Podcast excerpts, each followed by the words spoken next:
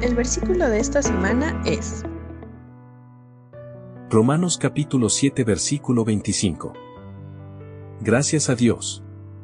La respuesta está en Jesucristo nuestro Señor. Así que ya ven, en mi mente, de verdad quiero obedecer la ley de Dios pero, a causa de mi naturaleza pecaminosa, soy esclavo del pecado. Romanos capítulo 7 versículo 25.